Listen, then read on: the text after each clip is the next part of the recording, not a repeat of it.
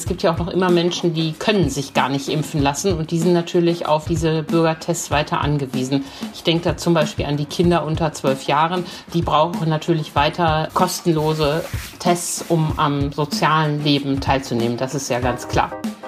Es gibt in NRW immer weniger Schnelltestzentren. Das Geschäft lohnt sich einfach nicht mehr für viele Betreiber. Dabei bleiben die Zentren ja auch wichtig in nächster Zeit. Wo wir uns in Zukunft in NRW schnell testen können, klären wir hier im Aufwacher. Ich bin Florian Pustlauk. Hi. Bonn Aufwacher. News aus Bonn und der Region, NRW und dem Rest der Welt. Wir freuen uns natürlich, wenn ihr uns weiterempfehlt. An eure Freunde, an eure Kollegen. Wenn ihr sagt, guckt mal, das ist ein cooler Podcast, der euch jeden Tag auf den neuesten Stand bringt, kurz und knackig, dann empfehlt uns gerne weiter, da freuen wir uns drüber. Und ihr könnt uns auch immer gerne euer Feedback schicken. Das geht ganz einfach per Mail an aufwacher.rp-online.de. So, jetzt geht's los. Wir starten mit den Meldungen aus Bonn und der Region. Auf dem Hermann-Wandersleb-Ring in Bonn wird es künftig zwei Umweltspuren geben. Dafür hat der Verkehrsausschuss der Stadt grünes Licht gegeben und dem Versuch zugestimmt. Trotz erheblicher Bedenken der Opposition. Geplant ist zwischen den Knotenpunkten auf dem Hügel Frohngasse und Provinzialstraße Rochusstraße pro Fahrtrichtung eine Umweltspur zu schaffen. Diese sollen über einen Zeitraum von mindestens zehn Monaten bestehen und Bussen und Radfahrern vorbehalten sein. Autofahrer müssen sich dann auf dem Hermann-Wandersleb-Ring mit einer Fahrspur je Richtung begnügen. Stadteinwärts soll die Umweltspur 5,20 Meter breit sein, damit Busse die Radfahrer überholen können. Bevor die Pläne umgesetzt werden, soll die Verwaltung sie aber noch überarbeiten. Die Koalitionspartner von Grünen, SPD, Linken und Volt halten den Verwaltungsvorschlag gerade an den Übergängen für Radfahrer und Fußgänger noch für unausgereift und in Teilen gefährlich. Kaum sind sie aufgehängt, sind sie schon kaputt. Die Rede ist von Wahlplakaten. In NRW sind in den vergangenen Wochen zahlreiche Wahlplakate beschädigt oder zerstört worden.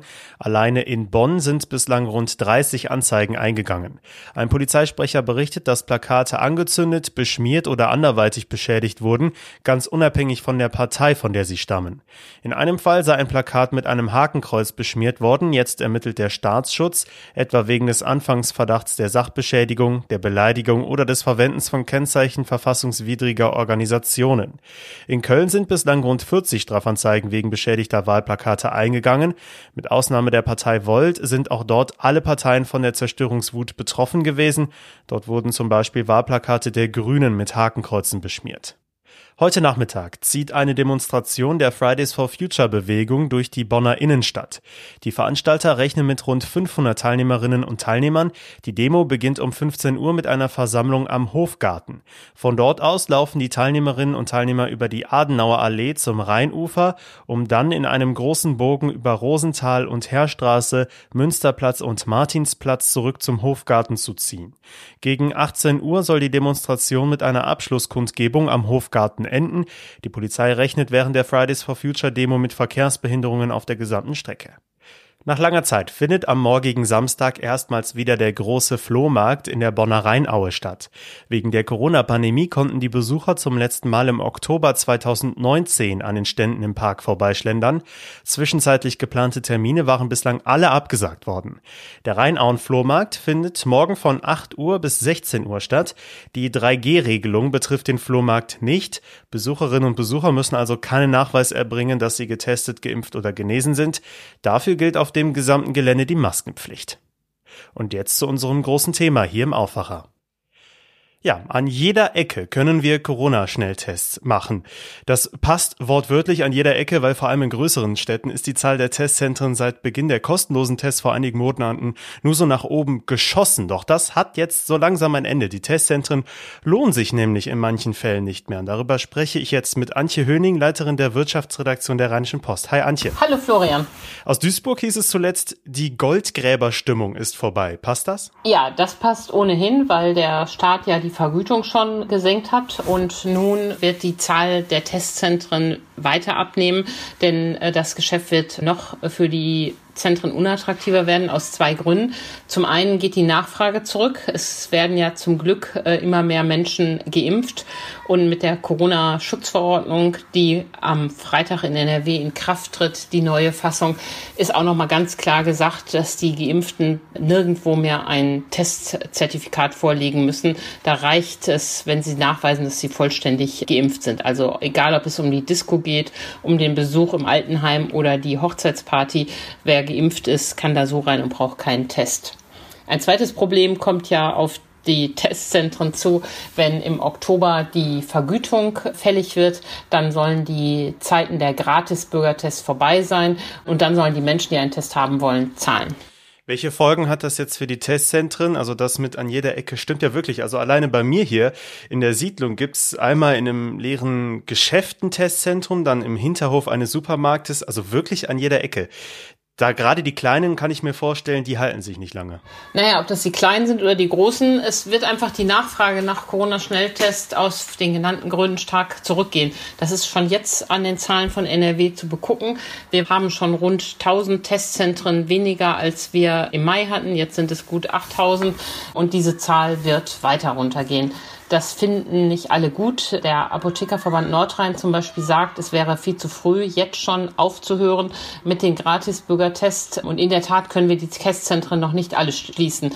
Denn es gibt ja auch noch immer Menschen, die können sich gar nicht impfen lassen. Und die sind natürlich auf diese Bürgertests weiter angewiesen. Ich denke da zum Beispiel an die Kinder unter zwölf Jahren, für die es ja noch nicht mal einen Impfstoff gibt.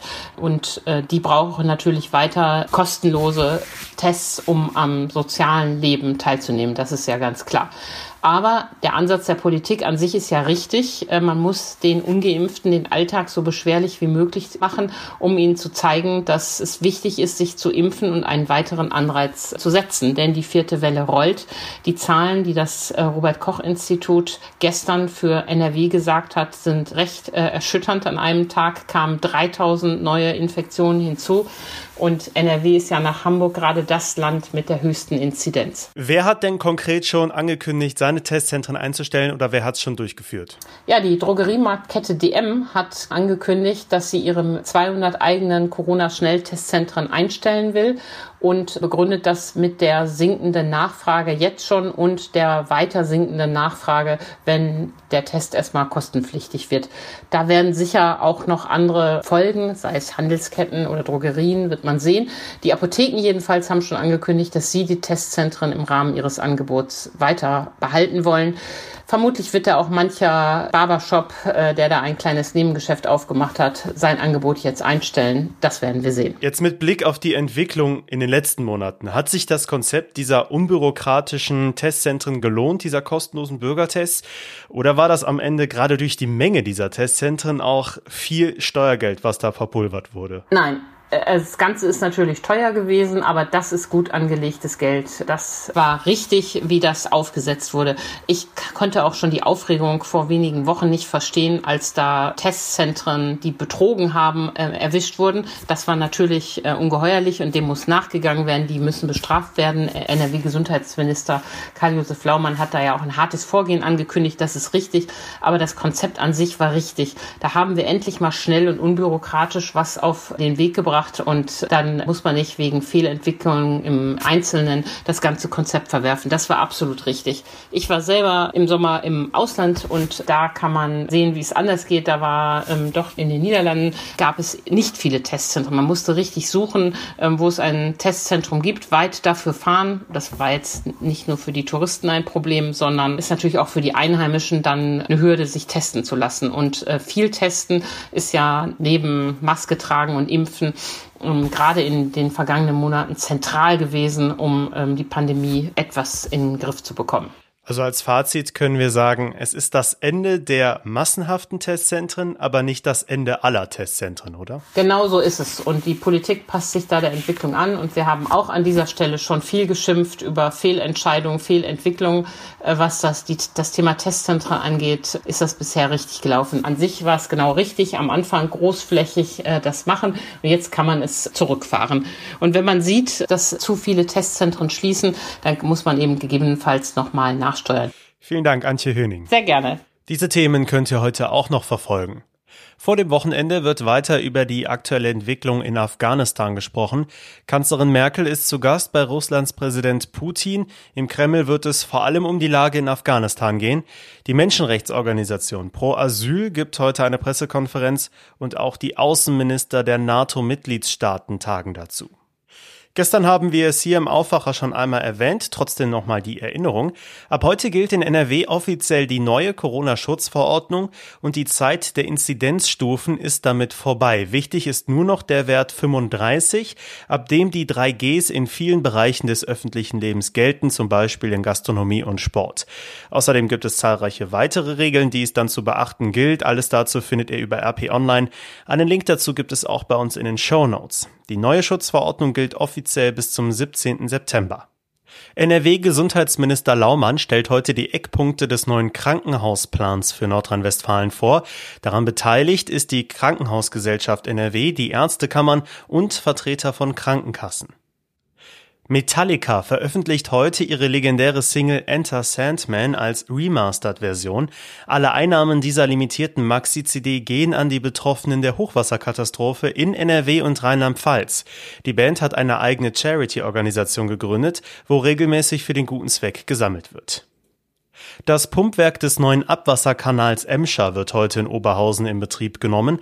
Auf 51 Kilometern soll ab Ende des Jahres zwischen Dortmund und Dienstlaken also kein Abwasser mehr in die Emscher selbst fließen. Damit wird der Fluss nach 170 Jahren vom Schmutz befreit. Für das Großprojekt im Ruhrgebiet wurden insgesamt 5,5 Milliarden Euro investiert. Waldbrände könnte es durch den Klimawandel auch hier in NRW vermehrt geben, deshalb werden bereits Vorbereitungen getroffen. In Arnsberg werden heute Spezialmaschinen für die Waldbrandbekämpfung vorgestellt. Der Landesforstbetrieb Wald und Holz hat dafür einen Hersteller aus Finnland eingeladen. Die Maschinen sollen auch auf unwegsamen Gelände in Wäldern Brände eigenständig löschen können.